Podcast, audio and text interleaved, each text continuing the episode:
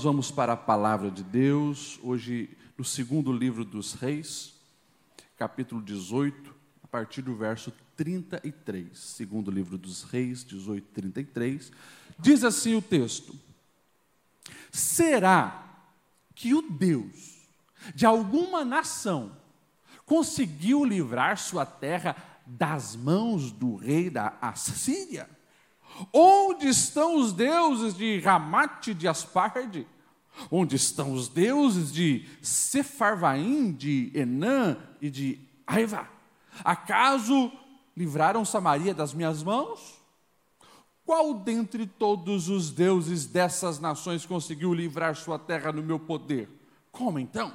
O Senhor pode livrar Jerusalém das minhas mãos? Pergunta para quem está do seu lado: como você tem reagido às afrontas dos seus adversários? Pergunta para essa pessoa: como você tem reagido às afrontas dos seus adversários? O texto que nós lemos da Bíblia, um texto estranho. Pastor, se eu entendi bem, Alguém está fazendo perguntas e até mesmo desafiando o Deus dos judeus, o Deus de Israel? É isso? Sim, é isso. Quem mandou esse recado foi um rei, que era rei da Assíria, não Síria, Assíria. Naquela época tinha uma outra nação chamada Assíria. E eles eram os mais poderosos daquele tempo eles haviam já feito muitas guerras, e em todas elas, eles haviam desbaratado os seus adversários. Inclusive, Samaria, do lado ali do povo judeu, pertinho de Jerusalém. Os assírios vieram, devastaram. E agora, eles estão ameaçando o povo de Judá vão para algumas cidades e conquistam essas cidades. E mandam um recado para o rei que está em Jerusalém, a cidade principal. Estamos chegando. Já era para vocês. Eles sabiam que o rei que estava lá, o rei Ezequias, era muito piedoso, confiava no Senhor, foi um bom rei um rei que se posicionou contra as coisas malignas e corruptas que aconteciam no seu tempo, um rei que escolheu servir ao Senhor de coração.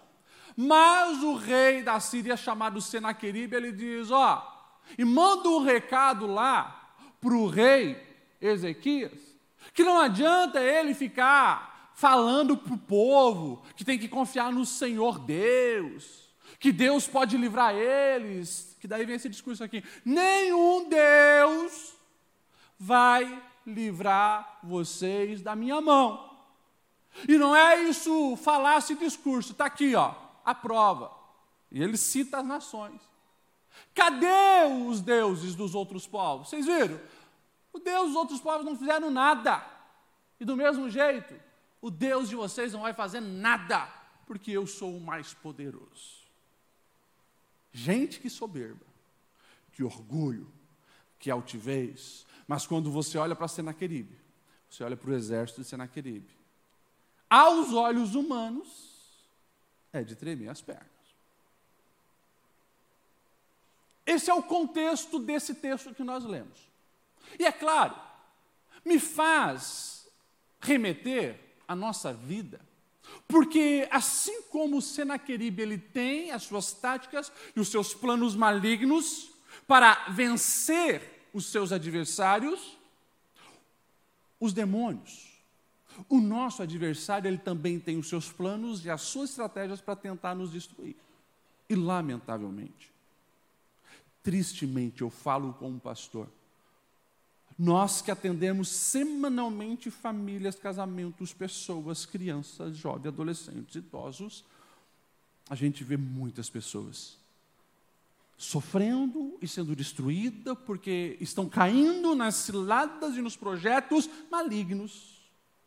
Como é triste você muitas vezes assimilar a vida das pessoas com um desenho que eu assistia na infância, que você também provavelmente assistiu, do Tom e Jerry, o gato e o rato. E teve um episódio que eles acharam uma porção mágica que fazia a pessoa desaparecer. E eu me lembro que o ratinho, que vivia sendo caçado e apanhava do gatinho, ele então toma aquela porção. E ele começa a dar uma camaçada de pau no gatinho. Vocês viram isso, né? Estão até rindo. Pois é. Mas às vezes, na vida, a gente assimila com isso. Tem pessoas tão perdidas que não sabe de onde está vindo a pancada. Só sente a dor. Só cai no chão. Só chora, só lamenta. Porque verdadeiramente ela está sendo espancada, mas não faz ideia do que de fato está acontecendo. E muitas vezes, no mundo espiritual, é isso que está ocorrendo em muitas vidas. Por isso a Bíblia nos traz essas histórias, para que nós venhamos ver a falência dos planos malignos e não ver eles triunfando sobre nós. Essa história, ela tem muito a nos ensinar. E eu gostaria aqui de abrir os seus olhos sobre alguns dos planos do maligno Senaqueribe para destruir Judá, que muitas vezes acontece na nossa vida. Primeiro, um dos planos malignos para tentar nos destruir, e como aconteceu com o povo de Judá, é a tentativa de amedrontar e intimidar. Se você pega essa descrição, você vai ver que Senaqueribe, esse rei maligno da Síria, ele manda o seu comandante ir até aonde estava o rei e o povo de Judá. E o rei Ezequias, ele não era um rei bobo. Ele era um rei astuto, esperto. Quando ele ouve falar que começou um ataque, algumas cidades lá na divisa já foram é, invadidas, ele está preparado. Ele está preparado, porque ele sabia que uma hora ou outra isso ia acontecer, vendo que a Síria já havia dominado tudo ao seu redor. Ele constrói túnel para que a água chegue dentro da cidade. Quando ele ouve falar dos ataques, ele manda tapar todas as fontes de água ao redor para que o povo do exército inimigo passasse sede. Ele reforça o muro, ele constrói um muro por fora, ele está ali tentando fazer alguma coisa, inclusive na alma do povo de Judá, incentivando eles a terem coragem. Só que lá chega agora o mensageiro do rei da Síria.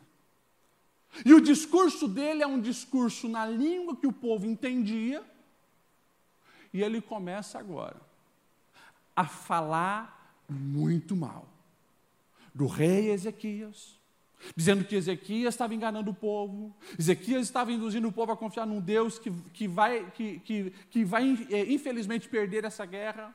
Ele começa agora a dizer: olha, se vocês se entregarem, pode ser que o rei Senaqueribe vai ter alguma misericórdia sobre vocês. Agora, se vocês ficarem do lado do rei de vocês, vocês acabarão se alimentando da urina e das fezes de vocês.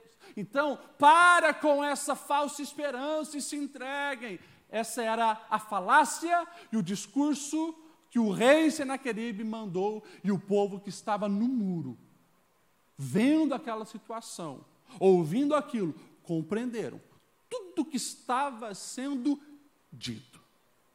Interessante. Se você vai para a palavra de Deus, você vai ver que lá no verso 23 e 24, Senaqueribe está agora desqualificando Judá e o potencial de Judá. Ele chega a dizer assim: olha, tem mais. Nós sabemos que estão fracos na batalha e não vão conseguir resistir.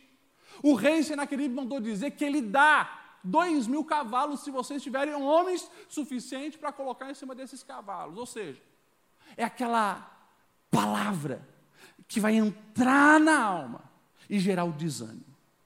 Começa assim. E essa é uma tática até hoje do nosso adversário, sempre foi. Quando eu pregava aqui alguns meses atrás sobre Davi e Golias, você vai perceber que quando Golias, ele com a sua imponência, sua estatura, a sua armadura, não intimida Davi, ele lança palavras para tentar alcançar o coração.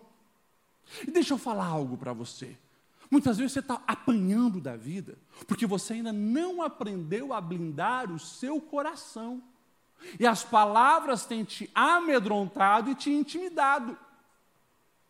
Muitas vezes você não se tocou ainda, que, que, que palavras não são só palavras, mas palavras podem ser vida ou morte, pode ser energia ou pode ser veneno. Se desce para o coração uma palavra negativa, isso te mata.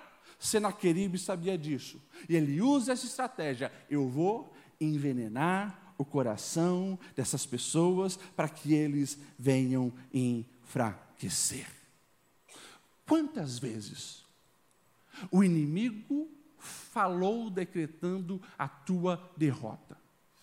Quantas vezes o inimigo usa esse meio de intimidar, fazer com que você aceite a derrota, se torne vítima da situação, se desespere por não encontrar uma luz no fim do túnel, essa tática continua sendo lançada. E tem mais. Às vezes, vai reforçar a tua incapacidade. Você não tem condições, não vai dar certo porque você não sabe fazer. Você é de fato um péssimo pai de família, uma péssima mãe de família, incompetente com as tuas finanças. E essas palavras podem te destruir, se você permitir que entre no coração.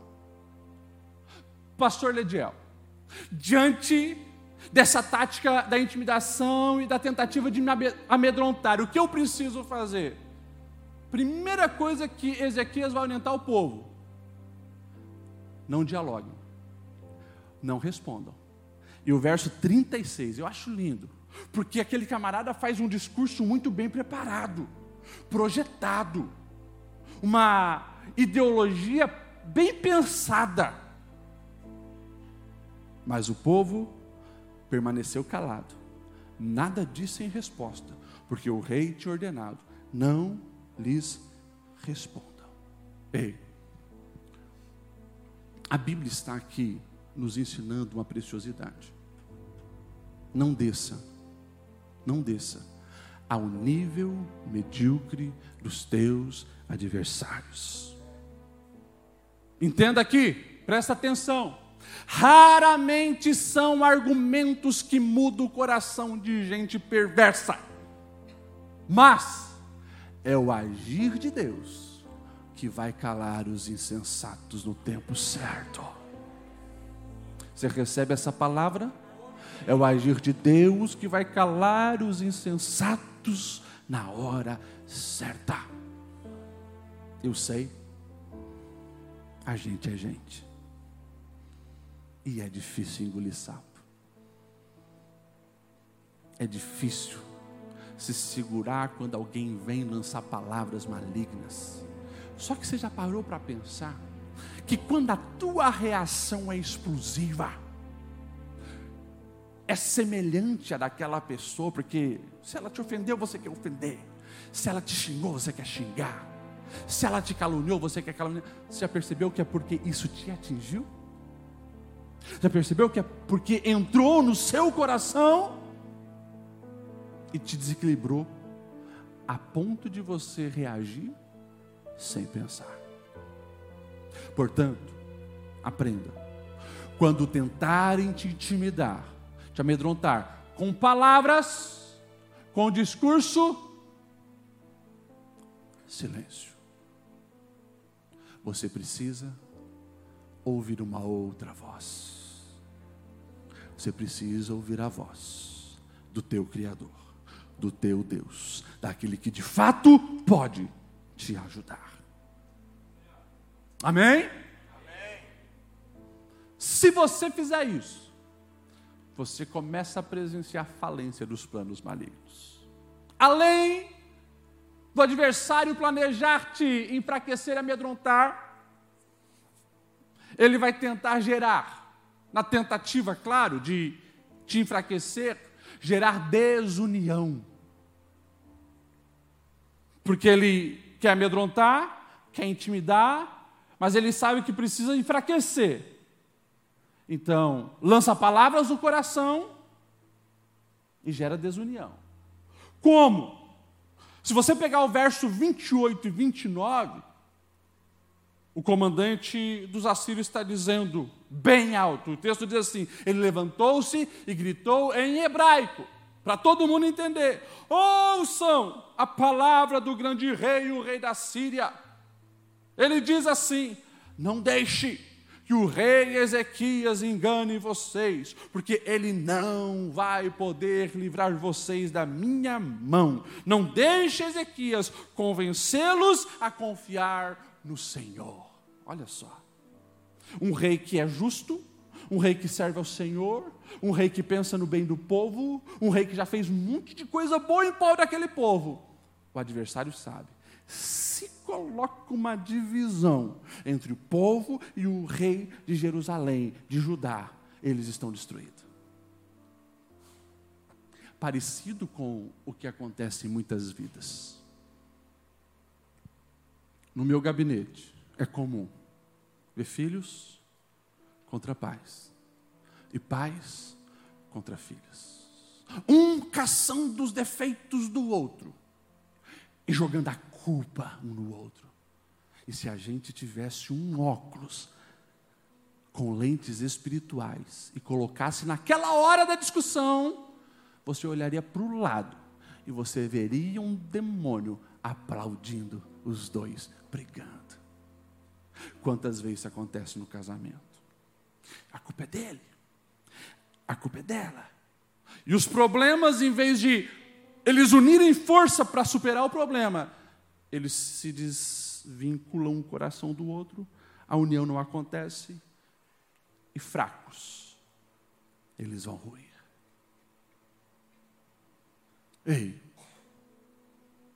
vigia, presta atenção.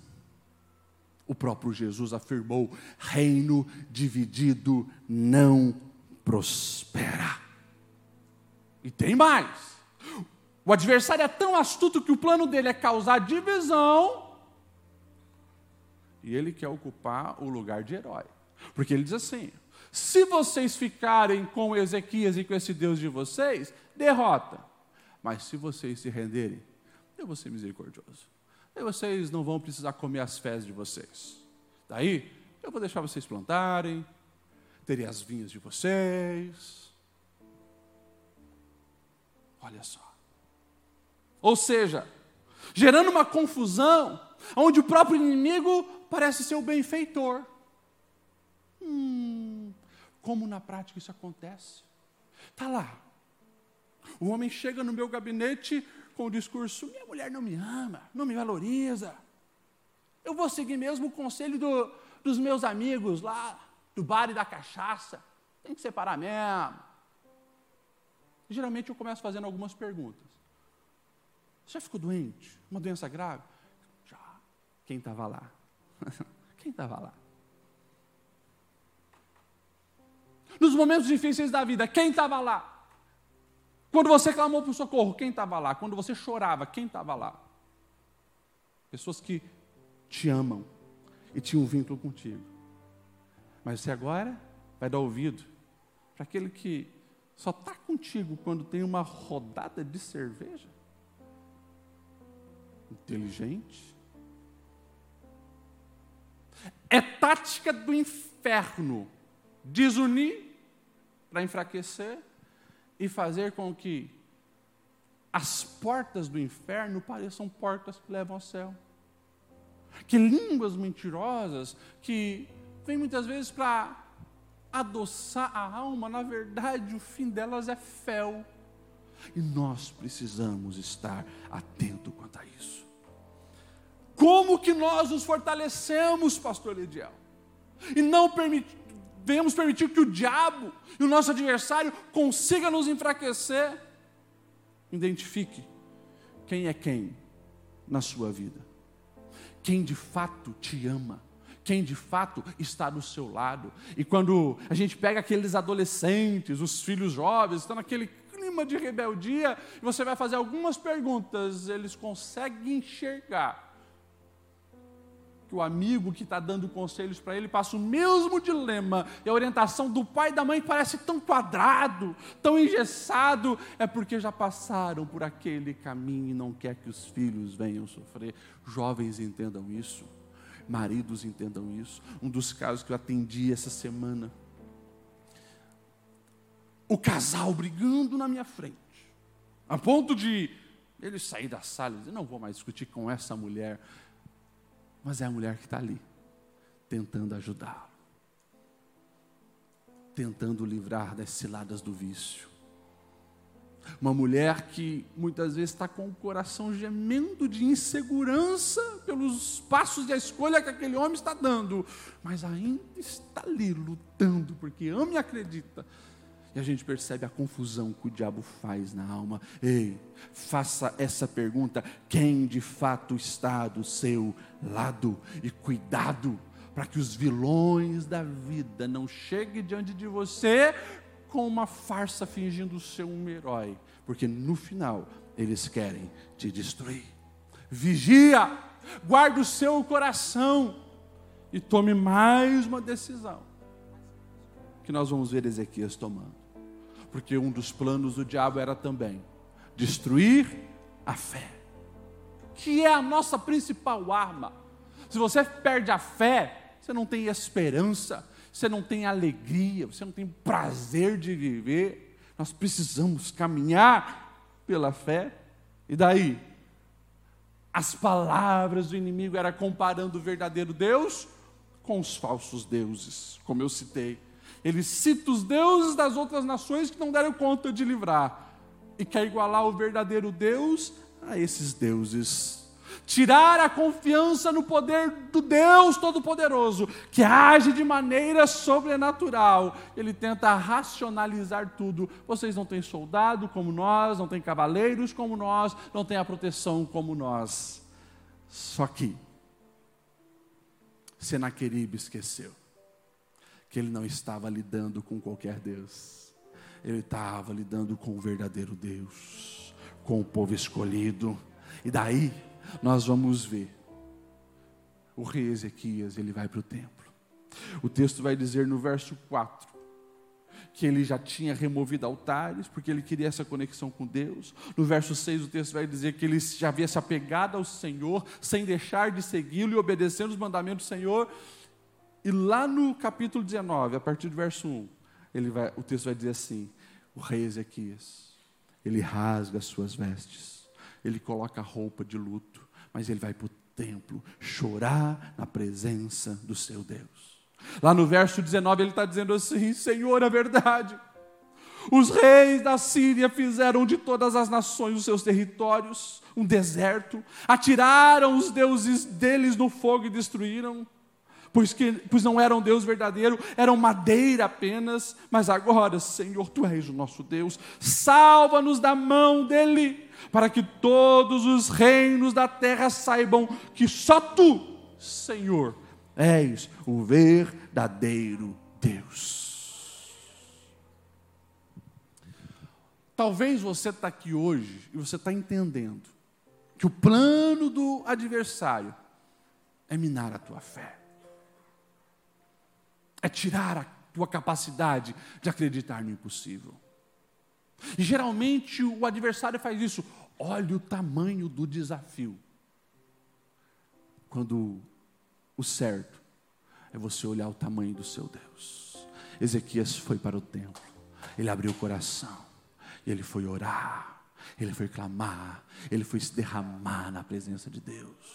Coração doendo, sim, Coração aflito, sim, ele colocou roupa de luto.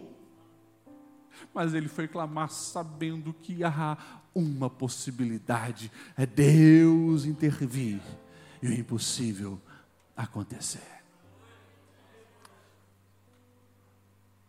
Se você seguir esses passos, tira da sua vida o que tem impedido você de ver um relacionamento real com Deus.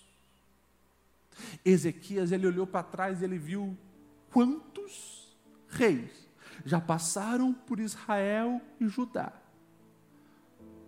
e abriram o coração para a idolatria. permitiram que estátuas de madeira, de pedra fossem construídas e o povo se prostrar. Não, não, não, não. Ele manda tirar. O texto vai dizer que ele se apega a Deus continuamente. Entra ano e sai ano, e ele quer mais de Deus, ele não quer abrir mão de Deus. E pastor Lediel, mesmo assim veio o problema, mesmo assim agora ele está ali cercado, é verdade, mas ele sabe que ele pode recorrer a esse Deus, porque esse Deus não falha, esse Deus não erra, esse Deus não fracassa. Ele clama a esse Deus. E daí o texto vai dizer: eu vou ter que acelerar aqui, mas para que você entenda o final dessa história. Capítulo 19, verso 32. Deus manda um recado através do profeta Isaías. Oh, que coisa linda! Olha que lição preciosa. Porque ele está no templo, clamando ao Senhor, e ele sente: eu preciso conversar com quem tem acesso ao coração de Deus. Ele abre o coração do profeta Isaías e o recado vem. Assim diz o Senhor acerca da Assíria: Ele não invadirá essa cidade e nem disparará contra ela uma só flecha não a enfrentará com escudo e nem construirá rampas de cerco contra ela. Pelo caminho por onde veio voltará. Não invadirá essa cidade, declara o Senhor, porque eu a defenderei e salvarei por amor de mim, por amor do meu servo Davi, diz o Senhor. Você toma essa palavra para você? Ei, Deixa eu fazer uma pausa na continuação do capítulo aqui. Eu quero que você pense no Senaqueribe da sua vida. Que problema é esse que está desafiando? Que problema é esse? Que parece algo impossível. É uma doença no corpo? É uma dor na alma. Talvez seja o desespero de uma família ao ver a enfermidade na alma de um membro, como uma mãe que eu atendi a semana, a filha de 17 anos tentou suicídio. Não sei. Você sabe. Você sabe. O inimigo cercou. Ele tem os planos elaborados. Eu volto a fazer aquela pergunta que eu fiz no início. Como você tem reagido diante dos planos do teu adversário? Talvez você hoje recebeu o convite para ir no Oktober. Talvez hoje você podia estar em outro lugar. Você escolheu vir aqui. E o Senhor está dizendo ao seu coração. Isso que o Senhor falou através do profeta Isaías eu defenderei a causa daqueles que confiam em mim, eu salvarei aqueles que vivem de acordo com os meus mandamentos. Assim declara o Senhor sobre a tua vida. E o texto vai dizer, para nós encerrar: naquela noite, o anjo do Senhor saiu. O anjo do Senhor saiu para executar a ordem do Senhor foi no acampamento do adversário. Matou 185 mil homens no acampamento assírio. Olha o que o texto diz: quando o povo se levantou na manhã seguinte, o lugar estava repleto de cadáveres. Então, Senaqueribe, o rei da Síria, desmontou o acampamento e foi embora. Voltou para Nínive e lá ficou. E certo dia, enquanto ele estava adorando no templo do deus Nimroque, os seus próprios filhos, Adralemeque e Sarezer, mataram-no a espada e fugiram para a terra de Ararat. Aqueles que zombam do teu Deus, aqueles que riem da tua fé, aqueles que desprezam a tua espiritualidade, aqueles que maquinam o mal contra você e a sua família, eles cairão por terra em nome do Senhor Jesus Cristo. Se você recebe essa palavra, se coloque em pé e aplauda o nome do Senhor Jesus.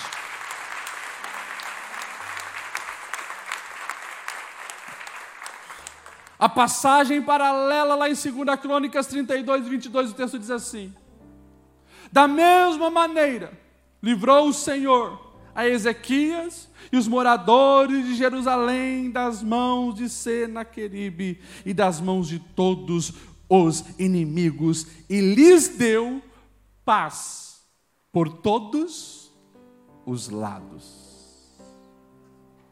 Presta atenção nessa palavra lhe deu paz por todos os lados. Você entendeu o recado dos céus. Não se rebaixe, não fique brigando. Você entendeu o recado dos céus para fortalecer a sua fé, ter uma visão espiritual, não entrar em confronto com quem te ama com quem quer o teu bem, com quem torce por você de verdade, com quem já provou a vida toda que é por você. Não é com isso que você tem que brigar. Você tem que brigar contra as forças do mal. Você vai correr para a presença do Senhor. Lá você vai ter renovo, você vai ter auxílio, você vai ter esperança na alma. E o Senhor vai te capacitar para se preparar, vencer os adversários, porque aquilo que nós não podemos fazer na nossa capacidade, nós temos a certeza, há um Deus que faz. Há um Deus que cura câncer. Há um Deus que cura AIDS. Há um Deus que tira tumor. Há um Deus que restaura a visão. Há um Deus que tira as doenças do corpo. Há um Deus que gera paz na alma, esperança de vida. Há um Deus que restaura a família. Há um Deus que restaura casamento. Há um Deus que restaura sonhos. Há um Deus que restaura promessas. Há um Deus que converte coração de pais a filhos, de filhos a pais. Há um Deus que nos capacita a perdoar e viver as suas promessas.